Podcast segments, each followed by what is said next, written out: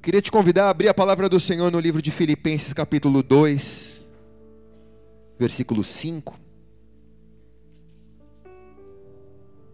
Na verdade, eu não vou pregar, eu queria apenas compartilhar algo que o Senhor ministrou à minha vida.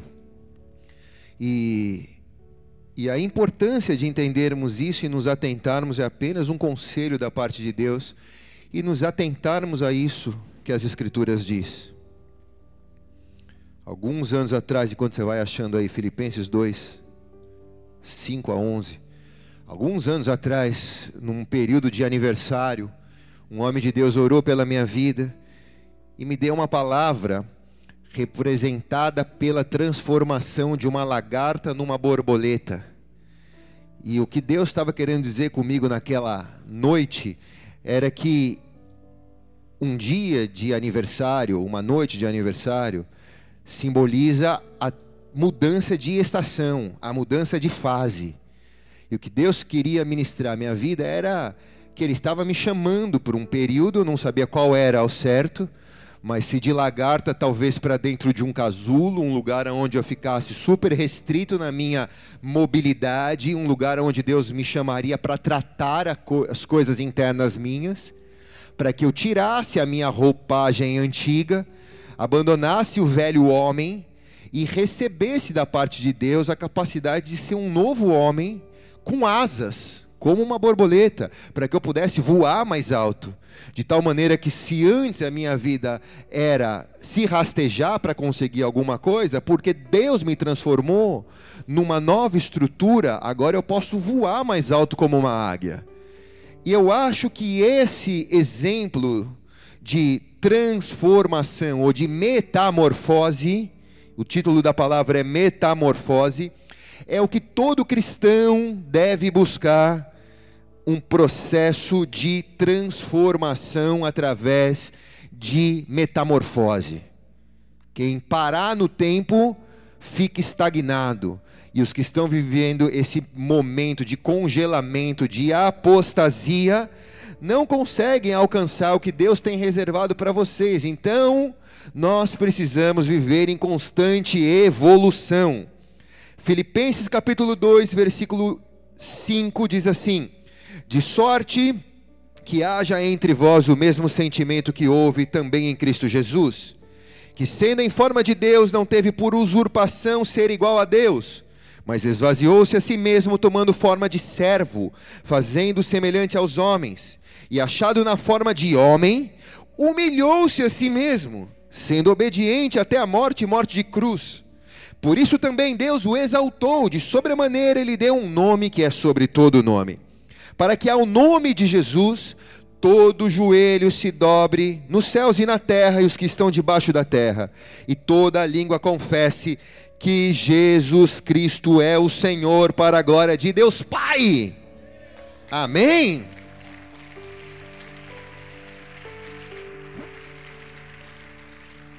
Coloque a mão sobre a palavra, feche seus olhos por um instante. Senhor Deus, sem jactância ou orgulho próprio, eu quero me esvaziar de mim porque nada tenho a dar. O Senhor sabe quanto eu preciso dessa palavra para a minha vida.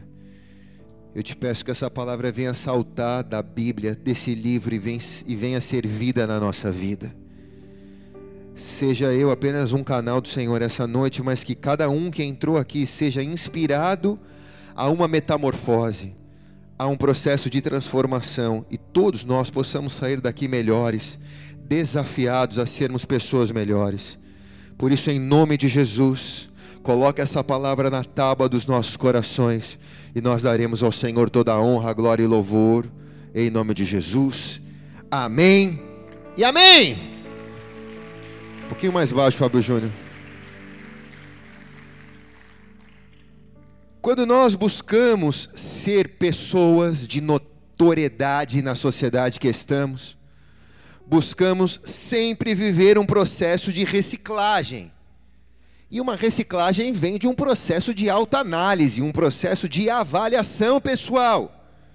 Pessoas que têm destaque na sociedade são pessoas que se autoavaliaram e que descobriram seus pontos fracos e passaram a, na fraqueza, buscar fortaleza. O apóstolo Paulo disse: na fraqueza eu sou forte. São pessoas que conseguem na sociedade brilhar a luz de Cristo, que não tem nada a ver com religião, mas que consegue ser referencial e influenciar uma geração que está em trevas, sem esperança, sem sequer um futuro para que você possa almejar uma geração que não consegue ver a luz no fim do túnel. Esse mês nós celebramos o maior índice de suicídios da história. Por quê? Porque todas as campanhas voltadas contra o suicídio só produziram mais suicídios, porque não traz luz no fim do túnel. E o que traz luz no meio das trevas? Pessoas que são destaques numa geração que brilha no meio das trevas. Jesus te chamou para ser luz no meio das trevas, amém ou não? Diz assim Mateus capítulo 5, versículo 16: Assim resplandeça a vossa luz diante dos homens, para que vejam as boas obras e glorifiquem o vosso Pai que está nos céus. Que a sua vida brilhe nessa geração, para que as pessoas vejam a obra de Deus na sua vida, e assim possam glorificar a Deus e dizer: realmente Deus existe. Mas para que isso aconteça, eu preciso passar, você precisa passar por constante transformação. São ciclos que a nossa vida passa, que Deus nos insere em algo que no grego se chama metamorfose ou mudança. No grego também se chama metanoia ou mudança de mente. A capacidade que eu tenho de reciclar a minha maneira de enxergar as coisas e me transformar numa pessoa melhor. Jesus é o maior exemplo de transformação. Ele é o maior exemplo para aqueles que estão vivendo esse processo de metamorfose, esse processo de metanoia, de mudança de mente, querendo enxergar de uma outra ótica, querendo entender de uma outra maneira, querendo olhar por uma outra face a vida. Jesus é o maior exemplo disso. E existem quatro fases fundamentais na vida de Jesus que para nós são exemplos de metamorfose. A Bíblia diz: todo aquele que diz que nele está deve andar como ele andou. Então, se eu digo que eu estou em Jesus, eu devo andar como Jesus andou. E como Jesus andou, pastor? Jesus andou em um processo de transformação constante. O tempo que Jesus andou aqui na terra, ele andou em um processo de transformação constante. Processo esse que fica claro nas Escrituras, nesse texto que lemos, que sendo em forma de Deus, não teve por usurpação ser igual a Deus, mas esvaziou-se a si mesmo. Sendo Deus, se transformou em ser humano porque esvaziou-se a si mesmo e se colocou em um processo de transformação. Eu posso dizer que a primeira etapa desse processo, na vida de Jesus e na nossa vida, quem for anotar, anota, é a manjedoura. Lucas capítulo 2, versículo 12 diz: E isso vos será por sinal: achareis um menino envolto em panos, deitado numa manjedoura. Jesus, sendo Deus, esvaziou-se, Ele é Deus, Ele esvaziou-se, a tal ponto de escolher nascer num estábulo de animal.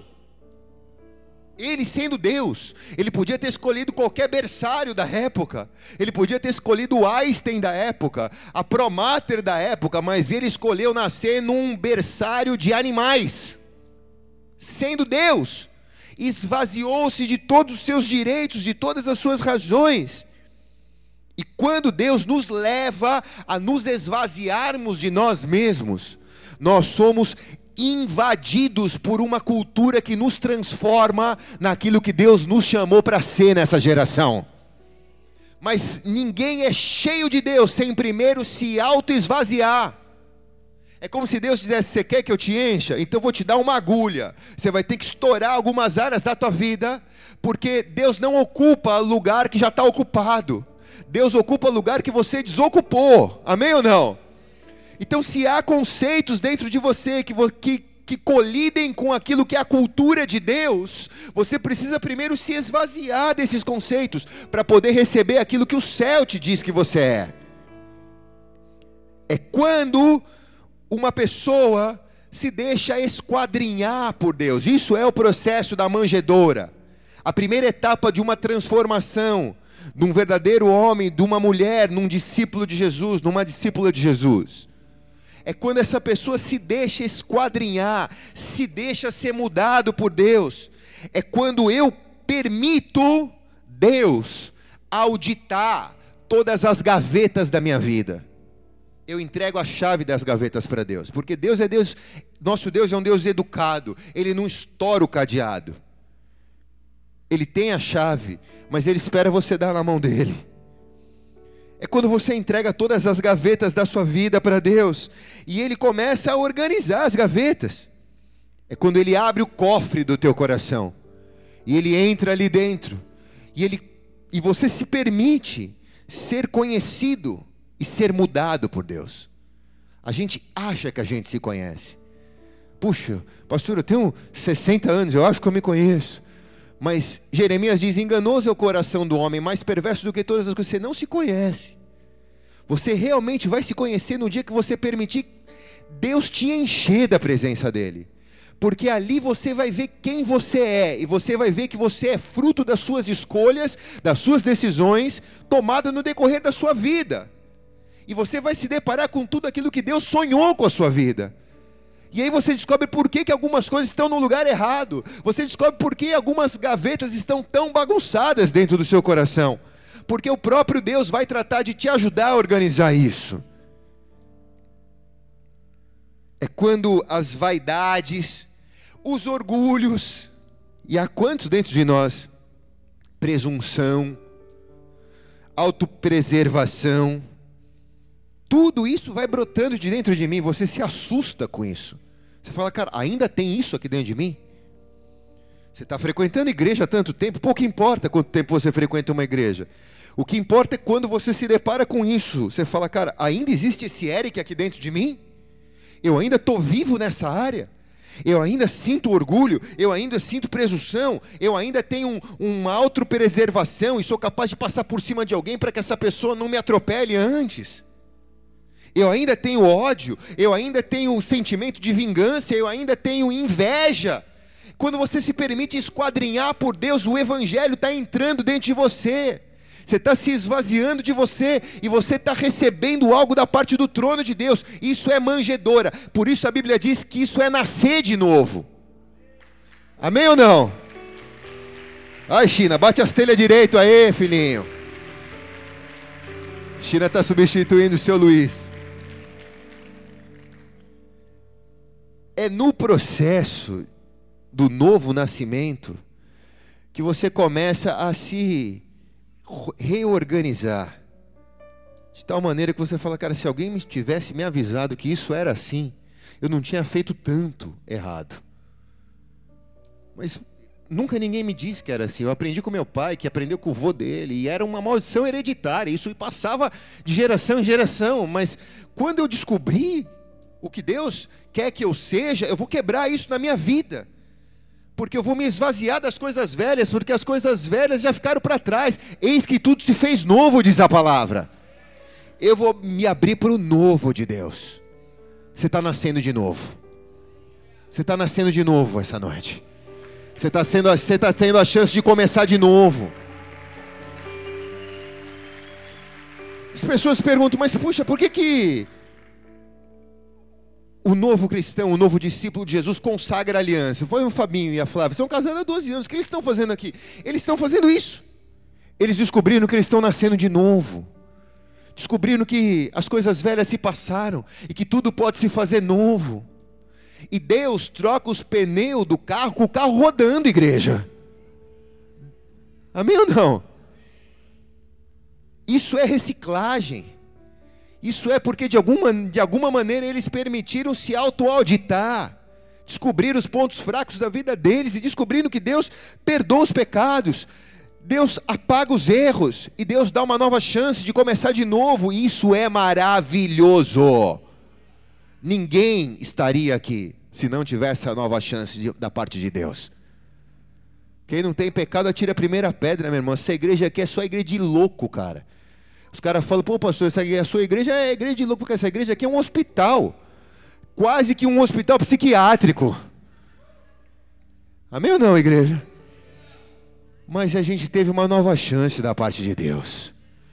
As coisas velhas se passaram, tudo se fez novo. A gente entrou na manjedoura, a gente descobriu que se eu me deixar auditar por Deus, Ele vai consertar as coisas que estão quebradas e Ele vai dar a chance de eu funcionar da maneira que Ele sonhou com a minha vida.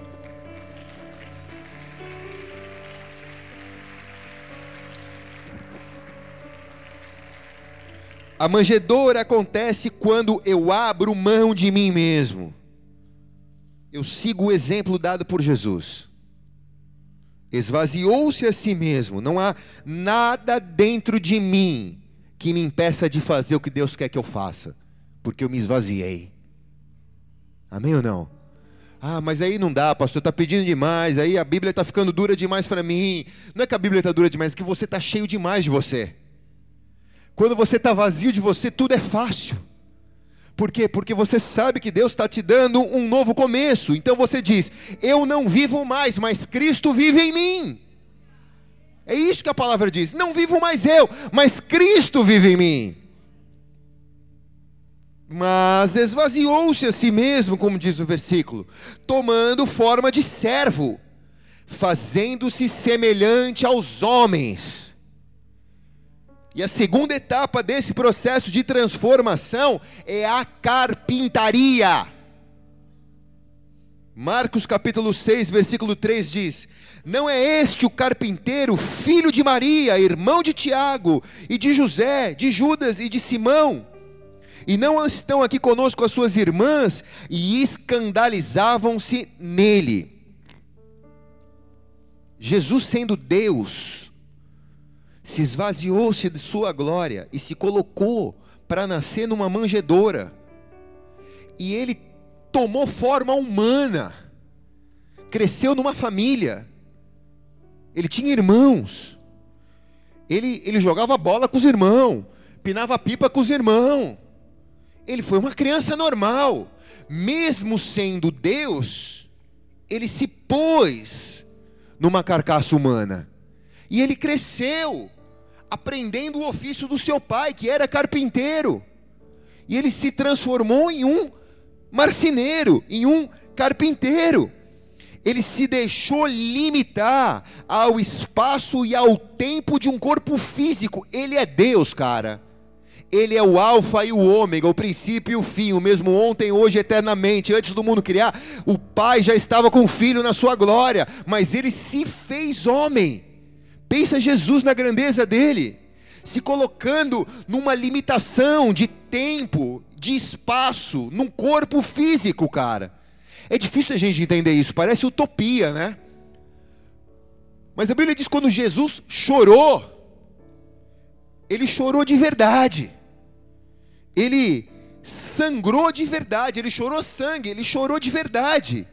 Ele chorou de acordo com a conformidade humana. Por que, que ele teve que vir como ser humano? Porque ele teve que suportar tudo que o mundo diz a respeito do ser humano. E ele teve que ter uma experiência humana sendo Deus. Por isso ele se fez homem. E carpintaria, carpintaria fala de serviço. Jesus trabalhou. Jesus serviu ao seu pai. Quem está aqui?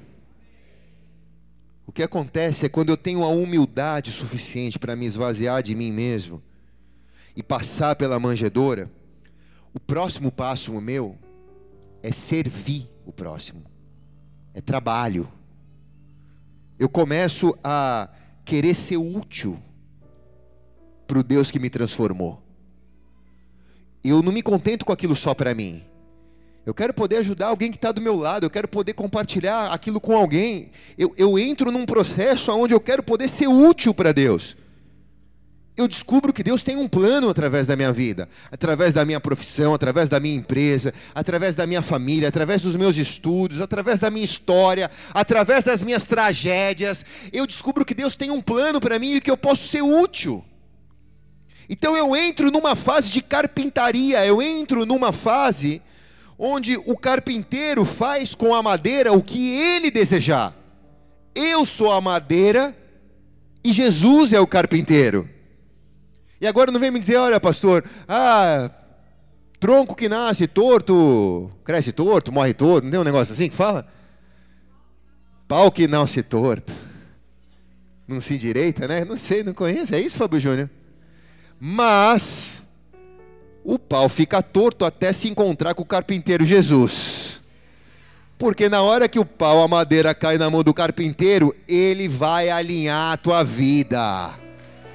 Ele vai deixar cada coisa no seu devido lugar.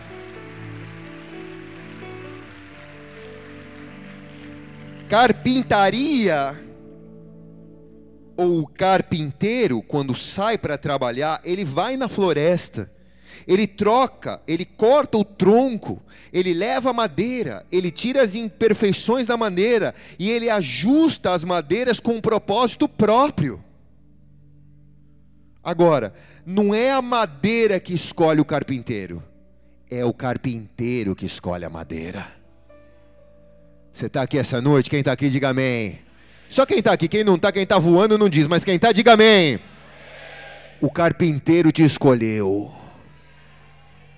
Ah, pastor, mas minha vida está torta, minha vida não Não tem problema, ele vai acertar. Ele vai alinhar a preparação da madeira te leva para uma etapa de cruz. A madeira que Jesus foi crucificado foi uma madeira escolhida por um carpinteiro, moldada por um carpinteiro para ser a cruz de Jesus. Então, se a manjedoura é a primeira etapa onde eu nasço de novo, a carpintaria é onde eu começo a querer servir a Deus eu começo a descobrir que Deus tem um propósito na minha vida, que Ele vai me ajustar, que Ele vai me alinhar para um propósito maior. Eu descubro que não existe um propósito maior sem antes passar pela terceira etapa, que é a cruz. Diga cruz. E achado em forma de homem, humilhou-se a si mesmo, sendo obediente até a morte e morte de cruz. Cruz. E a terceira etapa, Mateus capítulo 10, 38 diz: Quem não toma a sua cruz e não segue após mim, não é digno de mim. Cruz, e essa etapa é crucial. Cruz representa sacrifício. O maior, a maior ênfase da Bíblia toda é a cruz. Na cruz está a fase mais importante de um processo de transformação de uma pessoa, da metamorfose de uma pessoa. Não existe borboleta sem antes a lagarta entrar num casulo. O casulo é a cruz dessa lagarta. Não existe discípulo de Jesus que não passou pela cruz. A cruz é uma ponte construída entre o abismo dos homens e Deus. Todo aquele que quer se ligar a Deus tem que passar pela ponte que é a cruz. O texto é claro, Jesus disse: Quem não toma a sua cruz e não me segue, não é digno de mim. Cada cristão tem que experimentar o que é o processo da cruz. Jesus, ele enfrentou a cruz, não pelo propósito da cruz, mas por aquilo que viria depois da cruz. Ele abriu um caminho para que eu e você pudéssemos cruzar essa ponte que é a cruz. Caminho esse que estava interditado antes da morte dele e da ressurreição dele. Mas a cruz de Cristo não representa um negócio que eu penduro na parede. A cruz de Cristo representa a minha busca em encontrar Deus do meu abismo humano, da minha negligência humana, emocional. Eu vou buscar uma vida de sacrifício para encontrar a presença de Deus. Jesus enfrentou a cruz. E ele pede que seus seguidores, nesse texto de Mateus, se identifiquem com ele e também busquem a cruz. Muitos querem as bênçãos de Deus, mas poucos querem se envolver nessa etapa. E aqui, irmãos, é onde eu vejo, no decorrer dos meus anos, muitos abandonando a Jesus.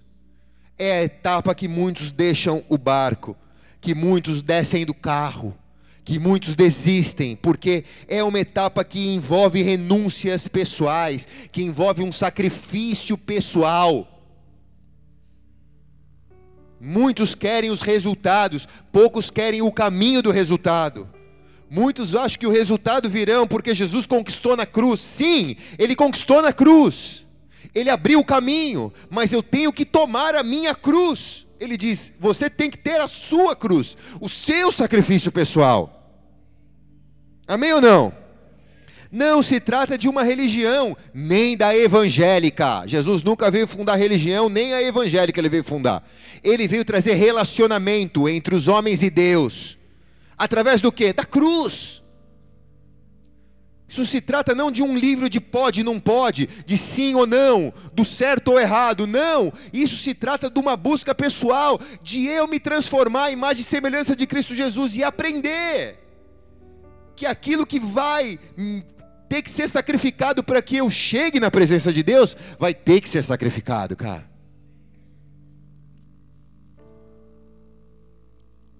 Aqui é quando você decide entregar-se a si mesmo. Quando você fala, cara, cansei, já não aguento mais comer na mão do diabo uma vez por mês, de 15 em 15 dias. Já não aguento mais, cara. Todo final de semana eu tenho que comer na mão do diabo. Parece que um pedágio. Fico limpo nove meses, e daqui a pouco já sente o gosto da cocaína. depois de nove meses estou lá pegando um pino, fumando de novo, cheirando de novo. É um ciclo maldito. Cara, não aguento mais isso. Eu quero para a cruz. Eu quero abandonar o velho homem. E eu quero encontrar Deus e aprender que nesse nível não há não há mais nada de mim porque eu fiz uma entrega total e irrestrita da minha vida para Deus. Essa é a etapa mais hard, cara. Mais top. A Bíblia diz: muitos são chamados, poucos são escolhidos. Qual a diferença dos chamados e dos escolhidos? É a etapa da cruz. Porque muitos são simpatizantes de Jesus, muitos até são seguidores de Jesus. Mas ser discípulo de Jesus tem que passar pela cruz. Olha para o irmão que está ao teu lado e fala: tem uma cruz para você aqui, meu irmão. Não, e não é a tua esposa, tá? Calma.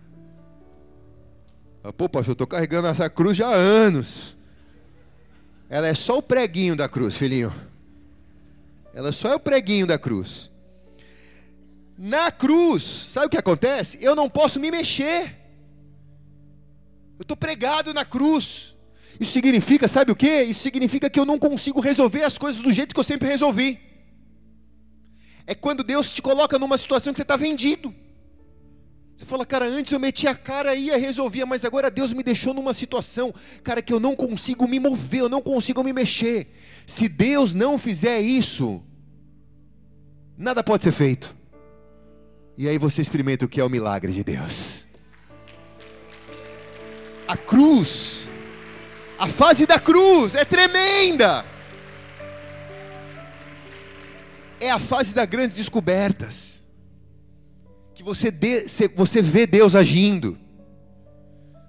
Na fase da cruz, você não consegue olhar para trás. Você está pregado na cruz de Cristo, você já não consegue olhar para trás. Você já não consegue se lembrar das coisas que para trás ficaram. Porque a Bíblia diz que quem olha para trás vira estátua de sal, você fica paralisado, você fica olhando para trás, remoendo as coisas do passado. Ah, pastor, mas ela pisou no meu calo, traiu minha vida, traiu, me traiu a vida inteira, fez aquilo comigo, vou, nunca vou perdoar, nunca vou conseguir perdoar. Só que quando você está na cruz, você já não consegue olhar para trás. Você só olha para o alvo. Você levanta os olhos para os montes, de onde te vem o socorro. O socorro vem do Senhor que fez os céus e a terra. Aquilo que ficou para trás já não te paralisa mais. Você está na cruz. incapacitado de olhar para as coisas que para trás te prendiam, porque quando você olhava para trás, você ficava preso lá atrás. Mas agora na cruz é a grande libertação da tua vida, porque você não precisa mais olhar para trás, você só olha para a presença de Deus e caminha de glória em glória, de vitória em vitória. A cruz é tremenda por isso, cara. Ela é tremenda por isso. Na cruz, eu não posso andar mais, porque os meus pés estão pregados na cruz. E aí você descobre um Deus que te coloca no colo e que te carrega para te levar onde Ele tem reservado para você. Não tem nada melhor do que você ir no colo do Pai. Quem está aqui? Pastor, eu tenho corrido tanto, tenho chegado nessa fase da minha vida, e de tanto que eu andei para conseguir o que eu sou, o que eu tenho, os meus pés estão em carne viva, ou cheio de bolha. Eu já não aguento andar mais 100 metros. Vai para a cruz. Deixa ele te pegar no colo. Para onde ele vai querer te levar, os teus pés não vão chegar. Você vai ter que ir no colo do Pai para esse lugar. Porque Deus não divide a glória dele com ninguém. Porque se você chegasse com os seus próprios pés lá, você falaria: Bom, os meus pés me trouxeram aqui. Mas como Deus não divide a glória dele com ninguém, você chegou até aqui. Mas daqui para frente você vai precisar de Jesus para chegar onde Ele quer que você chegue. Então deixa Ele te pegar no colo, deixa Ele cuidar de você. Ele vai te levar até o teu destino profético. Essa é a vantagem da cruz a pessoa abriu mão completamente de si, dos seus desejos, das suas convicções, às vezes até das suas razões. Esse nível, não há fragilidades emocionais, porque a pessoa está morta. Tem aquela história do que, ah, o cara está, puxa, pastor, estou tão chateado com a igreja, Pô, o pastor lá, cara, pisou na bola, o outro fez não sei o quê, pisou no meu pé, o meu líder pisou no meu pé. Nessa fase não tem fragilidades emocionais. Porque se você beliscar uma pessoa que está morta, vai no velório de alguém e belisca essa pessoa. Quem está aqui? Essa pessoa não vai gritar ai.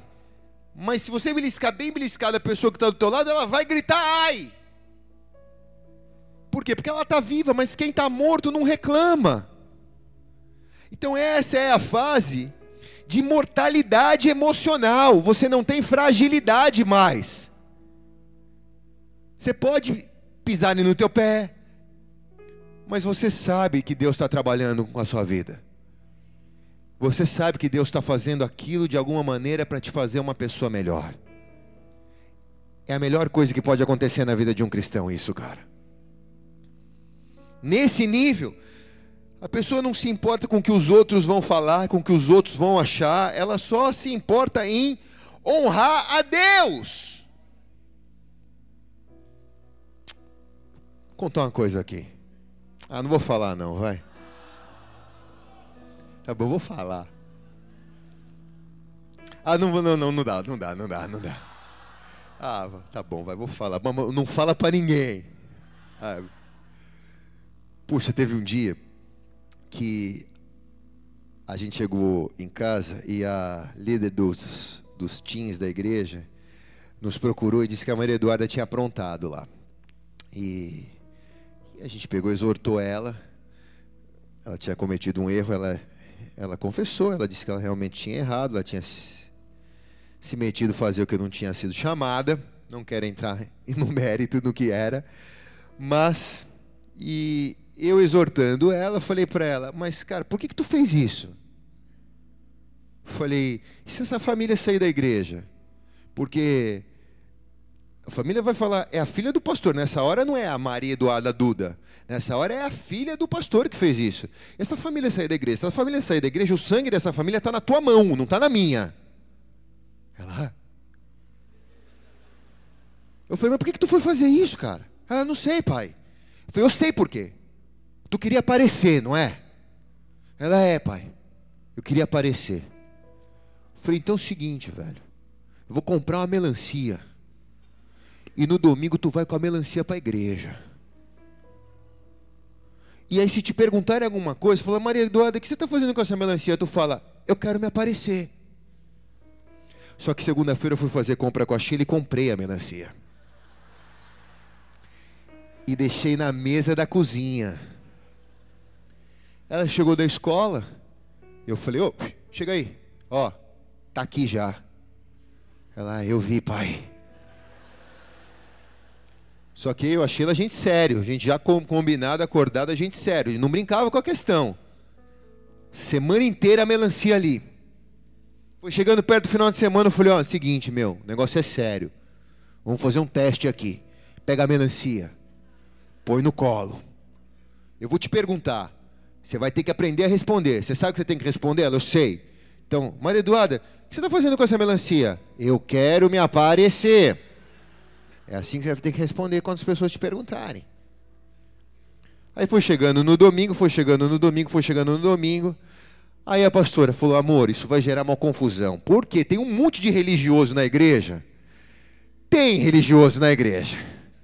Que dentro de casa a gente se acerta, mas os religiosos da igreja vão dizer: ai, vai botar a menina numa exposição, vai expor a menina ao vitupério. A gente vai arrumar uma confusão para a gente, a gente já tem tanto problema.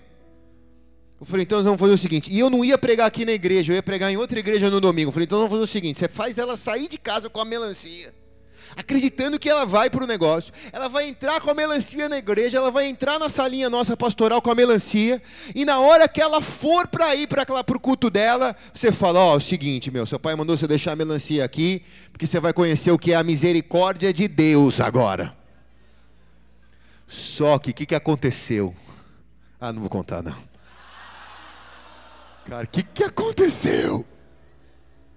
Aconteceu que ela veio com a melancia certinha, bonitinha, com a melancia, entrou na sala, ficou com a melancia. Só que a mãe foi fazer um atendimento lá no, no gabinete. E ela falou para a Érica, que acho que ajuda ela, falou para ela: Eu quero comprar pão de queijo na padaria. Aí, tá bom, só que a Érica não sabia da, da, da, da confusão, né? ela pegou a melancia e foi comprar o pão de queijo na padaria com a melancia. Aí a irmã falou: Não, não, deixa a melancia. Ela falou: Não, eu tenho que levar. Mas por que você vai levar? Porque eu quero me aparecer. Levou a melancia, foi lá, comprou pão de queijo, voltou. Quando voltou, a mãe já estava na sala. Ai, não precisava ter levado a melancia. Não, tudo bem, não tem problema. Deixa a melancia aqui, está tudo bem. Mas ela foi aprovada. É minha filha, cara. Foi aprovada. Foi profeta. Foi aprovada.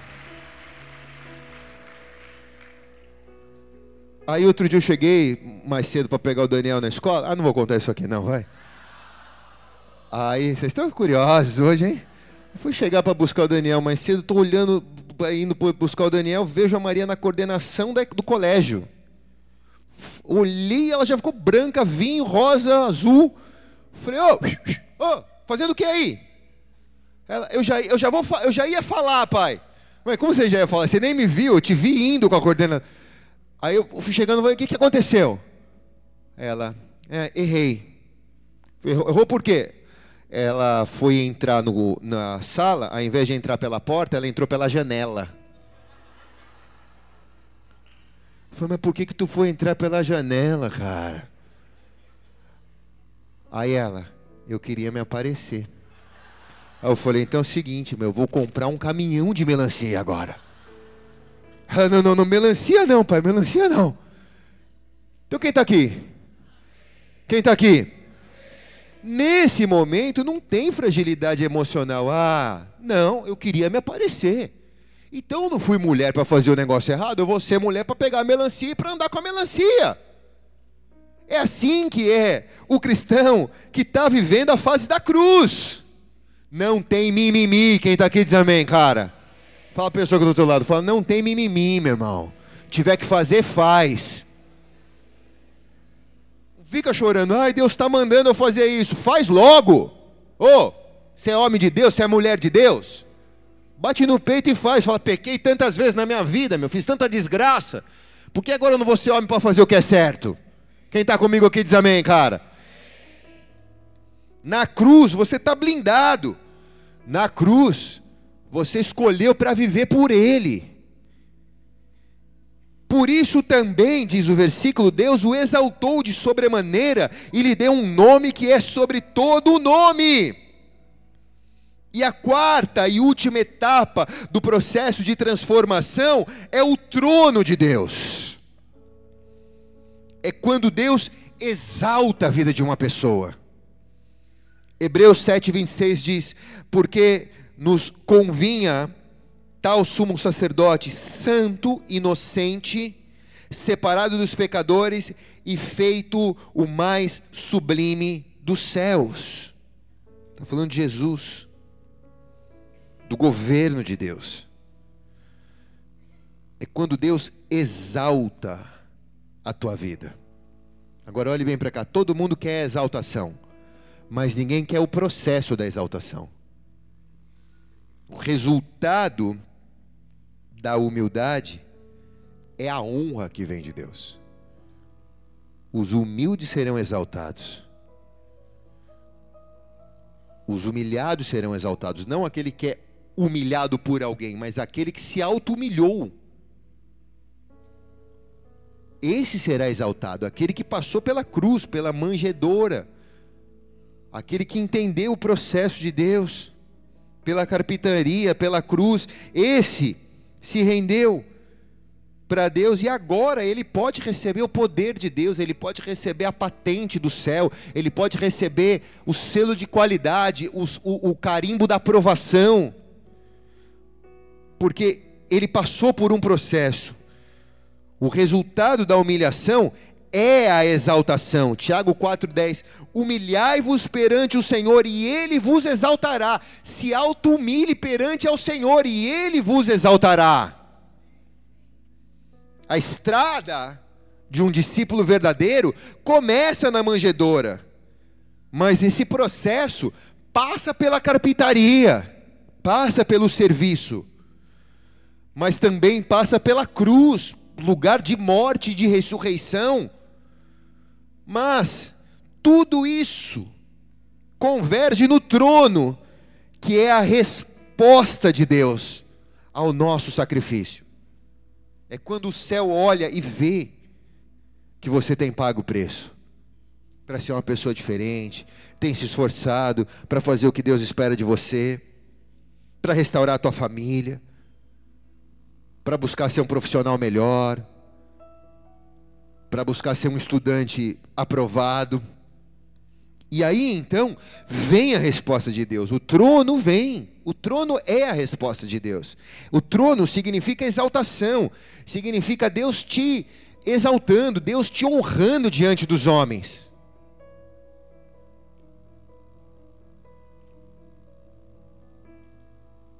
O que você fez na cruz, a resposta vai vir depois no trono. É sempre assim. Primeiro você moe o trigo, para depois fazer o pão. O resultado do pão fresco, o cheirinho do pão fresco, só pode acontecer porque antes o grão foi moído.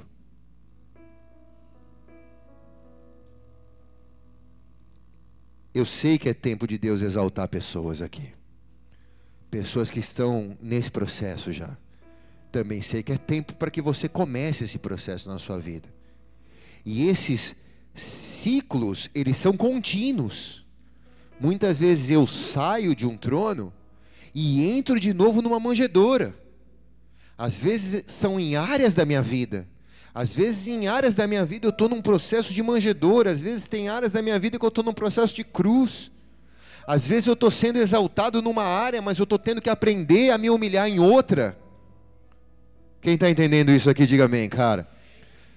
Eu tenho que equilibrar vários pratos ao mesmo tempo. Eu tenho que conseguir aprender a ser um discípulo de Jesus que está em constante processo de transformação. Não é porque eu estou há 20 anos aqui em cima pregando o evangelho para vocês que eu não tenho que mudar. Muito pelo contrário, eu tenho que mudar ainda mais. Porque a quem muito é dado, muito será cobrado.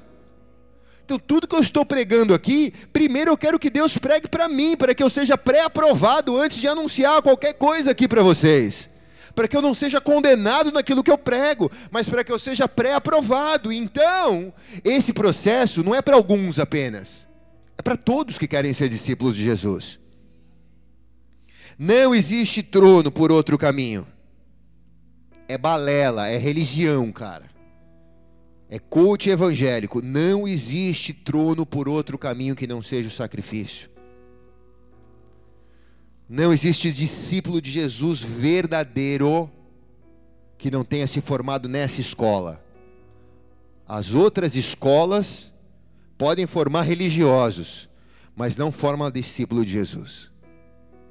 Discípulo de Jesus tem, tem que ter cicatriz de transformação na sua vida. Eu era assim, e agora não sou mais, porque Deus me curou e me mudou. Não existe transformação verdadeira se eu não passar por todas essas etapas. E eu tenho que saber que sempre termina para começar de novo. Sempre termina para começar de novo. Essa é uma noite muito especial. Que Deus te trouxe aqui para que você identifique que, que etapa a sua vida está nesse processo. E se ela não está, se ela está vivendo uma estagnação espiritual, financeira, emocional, se o seu casamento está vivendo um processo de estagnação, se você está paralisado, é como se uma cobra tivesse te picado e te paralisado. Você não morreu, mas você está paralisado você já não produz, você já não se transforma. Você está virando um vinho velho. Essa noite Deus está trazendo um vinho novo para você. Deus está abrindo um, novos horizontes e uma nova janela se abre sobre você. A chance de você se entregar para Deus é hoje. É hoje. Mas por que não amanhã? Porque Deus está te chamando para esse processo hoje. Isso não significa entrar para uma igreja, nem para uma religião, isso significa entrar para um processo. Para um processo. É claro que a extrema gratidão de caminhar com pessoas nesse processo e ver a transformação dessas pessoas. Eu consigo assistir a transformação dessas pessoas. Ao passo que eu vejo a minha também. Mas muitas vezes eu sou transformado de ver a transformação na vida das pessoas. Eu sei, eu olho para alguns de vocês, eu sei como vocês chegaram. Eu sei o que vocês passaram. Eu sei como vocês estão. Eu ainda consigo enxergar num olhar profético como vocês vão ficar daqui a uns anos. E eu sei que é Deus que fez isso. Não são os pastores que pregam aqui em cima, não são as luzes desse altar, mas é a atmosfera desse lugar. Da glória de Deus, da presença de Deus que tem te feito uma pessoa nova.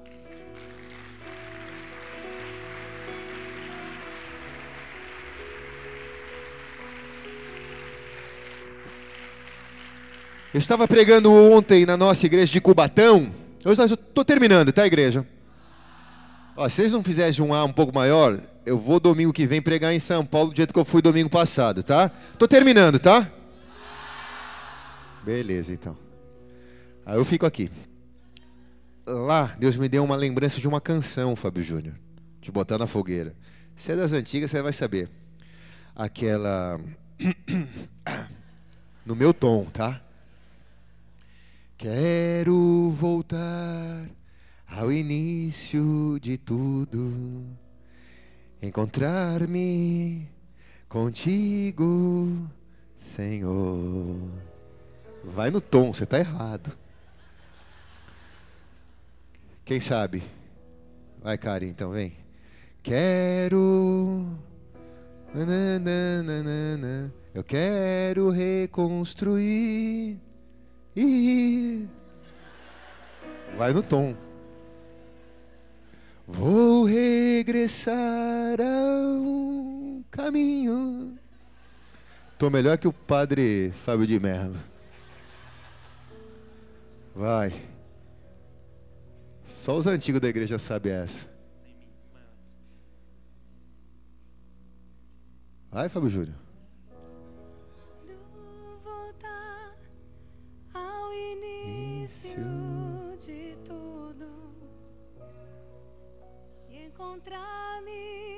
Contigo, Senhor.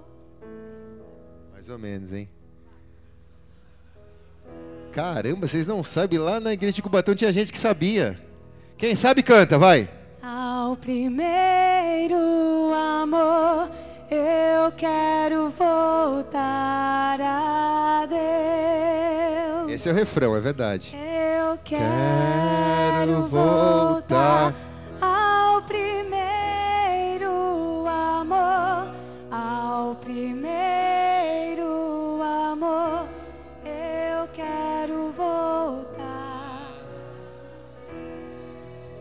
Vamos aplaudir a Jesus?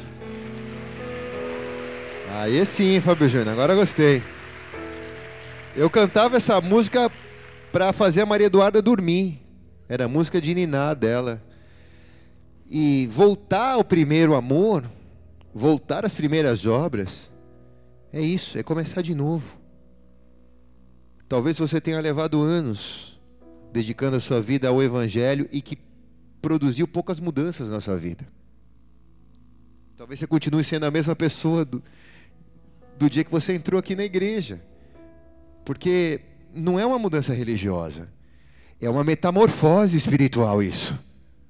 É uma metanoia espiritual isso. Então eu preciso voltar ao primeiro amor, eu preciso recomeçar de novo, eu preciso ter a chance de virar a página e reescrever essa história. Agora eu não vou pecar mais, agora eu não vou errar mais. Ah, mas eu já fiz isso tantas vezes e voltei a errar, mas tudo bem. Nessa noite Deus está te dando uma nova chance. Tem perdão para todo pecador que está hoje aqui, a começar por mim aqui. Quem precisa, levanta a mão. Só quem precisa do perdão, levanta a mão. Tem perdão, cara. Na cruz ele conquistou. Não deixa o inimigo te acusar. Não deixa você se oprimir. Mas sai daqui desafiado a ser uma pessoa melhor. Quem concorda, diga amém. Vamos aplaudir bem alto o nome de Jesus.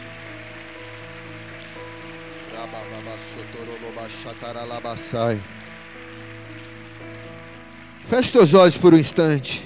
Recline sua cabeça. Espírito Santo, querido Espírito Santo,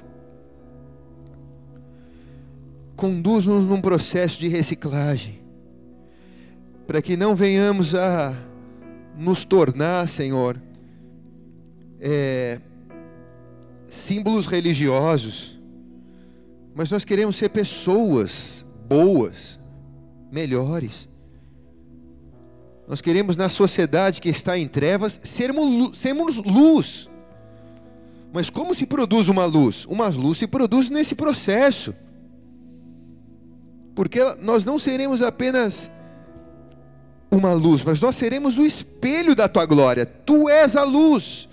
Mas brilhando em nós, nós brilharemos a tua luz no mundo.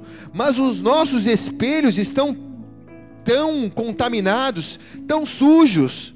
Nós colamos tantas coisas no espelho do nosso coração que nós só conseguimos refletir as filosofias humanas. Mas nós queremos arrancar essas amarras da nossa vida e nós queremos refletir a tua luz nessa geração, Senhor. Para ajudarmos as pessoas que estão em trevas, para sermos bons carpinteiros, mas para principalmente passarmos pela manjedoura, para vivermos o processo da cruz, de sermos surpreendidos com milagres sobrenaturais, de começarmos a semana na tua igreja, na tua casa, e termos nessa semana milagres acontecendo, isso é resposta de cruz, Deus. Mas especialmente por vivermos o trono também, Senhor.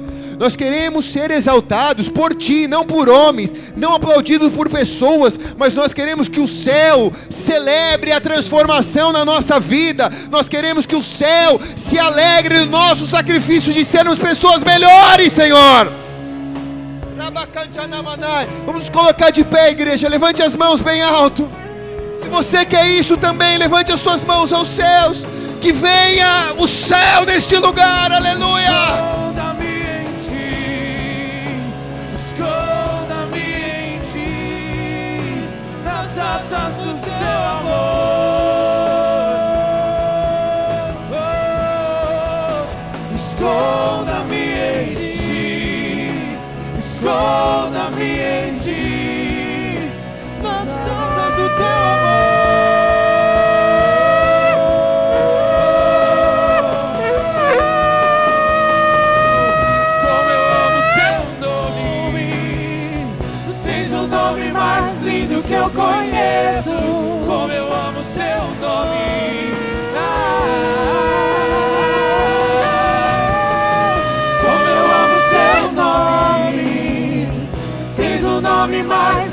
Eu conheço. Como eu amo seu nome. Vamos, igreja!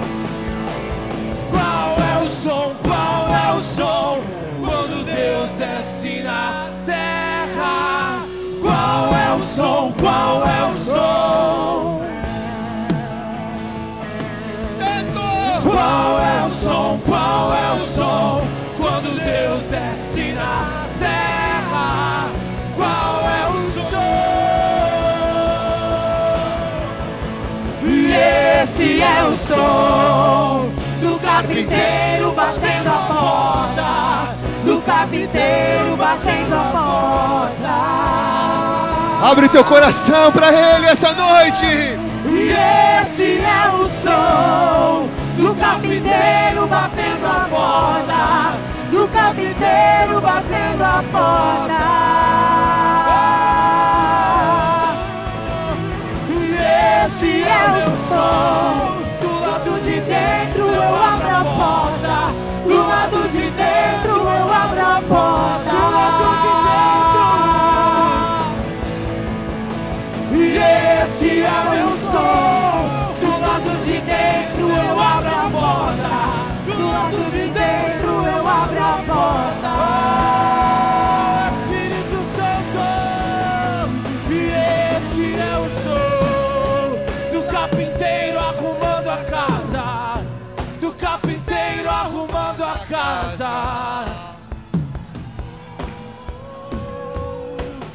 Esse é o som do carpinteiro arrumando a casa. Do carpinteiro arrumando a casa. Espírito Vem, Santo! vem, Senhor, pode entrar. A casa é sua, sua. Vem queimar tudo em Pode entrar. A casa é sua, sua. Vem queimar tudo em mim, Senhor pode entrar.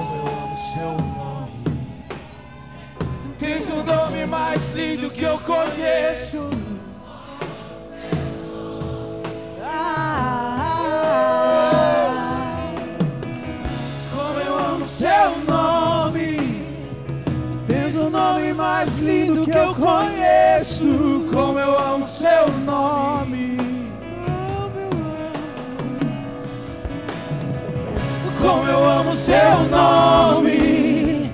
Tens o nome mais lindo que eu conheço. Seu nome.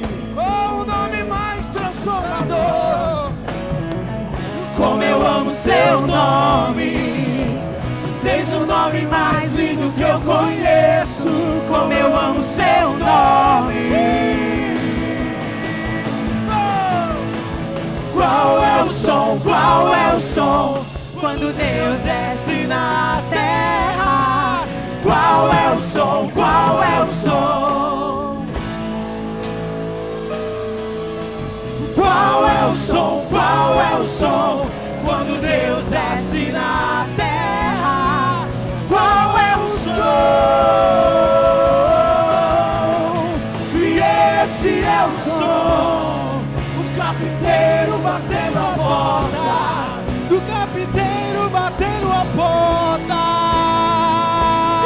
Mudando, Ele está te transformando. E esse é o som do carpinteiro batendo a porta. Você está na mão Do dele, carpinteiro batendo a porta. porque Ele te chamou, Ele te chamou.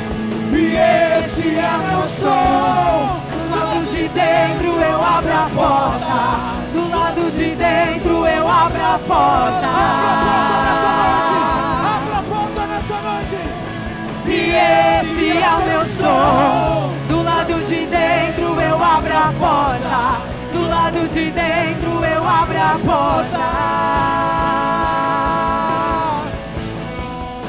E esse é meu som do carpinteiro arrumando a casa, do carpinteiro arrumando a casa. Se você tem coragem, levante as suas mãos aos céus. E Ele vai te corrigir, Ele vai te consertar. Cada cômodo da tua casa vai receber o alinhamento do carpinteiro celestial a partir dessa noite. Se você tem coragem para isso, levante suas mãos. Se você precisa disso, levante suas mãos. Se é o que você ama, se você o deseja, levante suas mãos. Se é a primeira vez que você está abrindo a porta do teu coração para Jesus, também levante suas mãos. Se você nunca entregou a sua vida a Jesus, você já está fazendo isso agora. Pede para Ele escrever o teu nome no livro da vida. Ó Jesus, escreve meu nome no livro da vida. Há um livro no céu chamado Livro da Vida. Os nomes que estão escritos são aqueles que confessaram com a sua boca que Jesus Cristo é o Senhor e Salvador. São pessoas que se colocaram num processo de transformação. Porque para morar no céu, não precisa ser bonzinho. Não é bonzinho que vai te fazer morar no céu. Te fazer morar no céu é te fazer uma pessoa nova. Não é por bondade ou caridade que você vai morar no céu. Mas para morar no céu, você tem que aprender a viver de acordo com o céu. Deus não vai arriscar o céu de novo, como arriscou da primeira vez. Deus não vai arriscar isso. Então a única certeza que todos nós temos aqui é que um dia nós seremos chamados para ir para um plano superior, seja você quiser chamar de céu de inferno, como você queira. Mas a verdade que todos nós temos é que todo mundo vai se deparar com a morte um dia aqui. E essa é uma verdade universal. E nesse dia, o que será de você? Se nessa noite pedirem a tua alma, o que será de você? Nós achamos que vamos parar para pensar isso depois que nós fizemos 80 anos. Mas esse é o tempo que Deus está te chamando. Deus não quer que você venha servir Ele aos 45 do segundo tempo. Ele quer que você construa uma história de transformação. Ele quer te dar tempo para você se transformar, para poder ser uma pessoa nova e se habilitar a morar na presença dEle, a estar na presença dEle. Há milionários que doaram fortunas em caridade. Isso não se é, não é passaporte comprado para o céu porque doou dinheiro. O cara do McDonald's doou dinheiro, vai morar no céu. Isso não é, pode ser bom, pode ajudar as pessoas, pode ser uma boa obra a ser feita, mas para morar no céu tem que ser salvo. E para mim ser salvo, eu tenho que ter minha vida transformada. Eu tenho que me inserir dentro desse processo, eu tenho que aprender o que é isso que a Bíblia diz que, que é. Primeira coisa, entregar minha vida a Jesus e ter Ele como meu Senhor e meu Salvador. Pouco a pouco, Deus vai te mostrando, Deus vai te revelando. Ninguém vai meter um dedo na tua cara e falar o que é certo o que é errado. Deus vai te constranger. Você vai falar, cara, antes eu fumava, mas agora quando eu vou botar o cigarro na boca me dá enjoo. Não tenho mais vontade de fumar, cara. Então eu vou largar o cigarro. Por que, que você está largando? Porque o Espírito Santo já está mudando a sua vida. Quem está aqui diz amém, cara? Uma vez eu fui fazer uma reunião com um empresário aqui na igreja. E eu cheguei mais cedo e, eu, e ele tinha parado o carro de estacionamento da igreja e estava fumando cigarro. E aí eu, eu ia atender ele, aí eu cheguei eu falei, ei, beleza? Aí eu vi, hein, tá fumando, hein? Ele ah, pagou o cigarro, eu falei, cara, não adianta você pagar para mim. Deus já viu quantos maços você fumou hoje. Falei, o que Deus quer é que você se liberte disso. O cigarro é a chupeta do diabo, você não precisa disso, cara. Se coloca num processo de transformação, mas, pastor, como que eu faço isso? Só pede para Deus te botar, botar a mão nele, em você, para você sentir nojo desse, desse negócio, cara. Eu fumava e larguei de fumar. E não fiz nenhum processo para largar de fumar. Entrei na igreja, entreguei minha vida para Jesus, entrei fumando e saí, joguei o maço na rua e nunca mais fumei. Se aconteceu comigo, vai acontecer com você. Vamos aplaudir a Jesus então? É só você se colocar disponível. Então, igreja, Deus está aqui.